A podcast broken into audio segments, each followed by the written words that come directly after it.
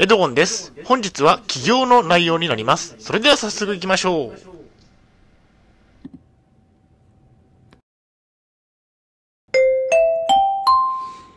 はい、HCAP チャンネルにようこそ。えー本日の内容ですが、え統合失調症で起業をするにあたって作業場所をどうするかといった内容でお送りしたいと思います。前提条件としましては、え現在私は統合失調症を患っています。障害年金を受給しています。借金がありますね。大変申し訳ないのですが、ポッドキャストの方は写真が見れないのでご了承ください。えそれではコンテンツですね。丸1番で起業するにあたっての作業場所の種類について。丸2番で私の作業場所について。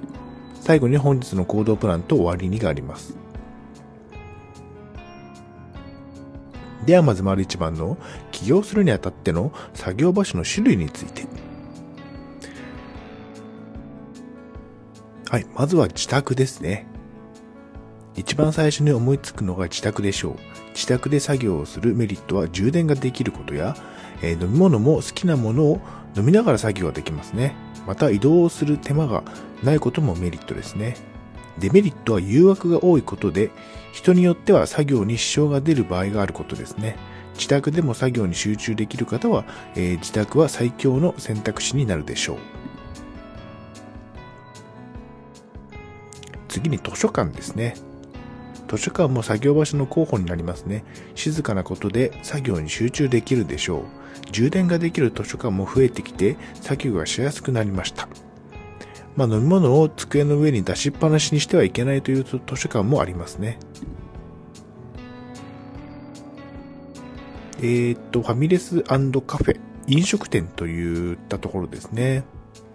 飲食店も作業に集中できるでしょう。ファミレスやコーヒーショップなどでは充電ができたり、Wi-Fi 環境も充実してしてきたので、えー自宅と同じ感覚で作業ができるでしょう。またドリンクバイキングがあれば飲み放題なので安価で嬉しいサービスとなっていますね。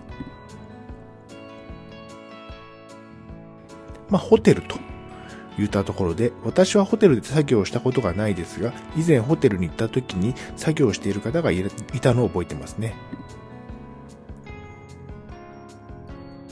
丸2番で私の作業場所について。えー最初はファミレスでした。最初の頃はファミレスをよく利用していました。ドリンクバイキングがあったり、Wi-Fi があったり、充電ができたり、環境は良かったですね。また周りにお客さんがたくさんいるし、誘惑も少ないので集中できましたね。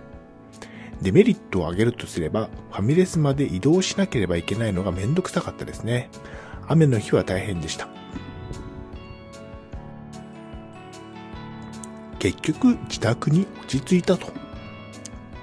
結局最近では自宅で作業することに落ち着きました。ファミレスは環境はいいのですが、移動が大変だったことと、YouTube の撮影をするようになったためですね。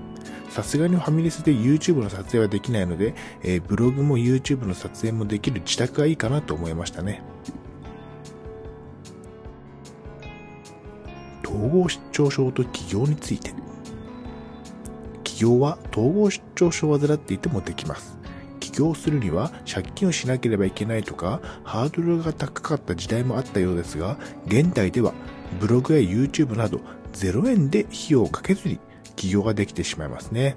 とても良い時代になりました。作業場所も自宅にすることで完全無料で企業活動を楽しむことができますね。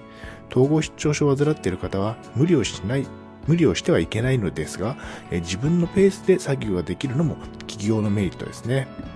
まあ結論としましては、いろいろな作業場所を試してみて、自分に合っている場所で作業をしましょう。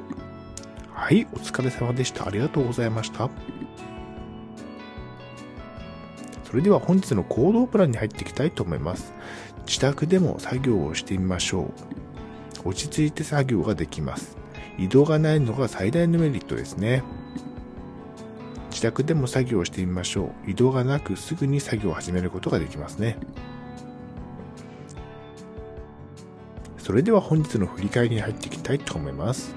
本日は統合出張症で起業するにあたって作業場所をどうするかといった内容でお送りしました。丸1番では起業するにあたっての作業場所の種類について、丸2番では私の作業場所についてお送りしました。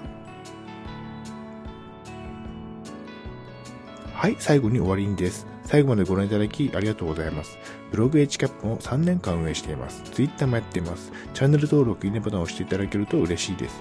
また次の動画、ポッドキャストでお会いしましょう。病気の方は無理をなさらずお過ごしください。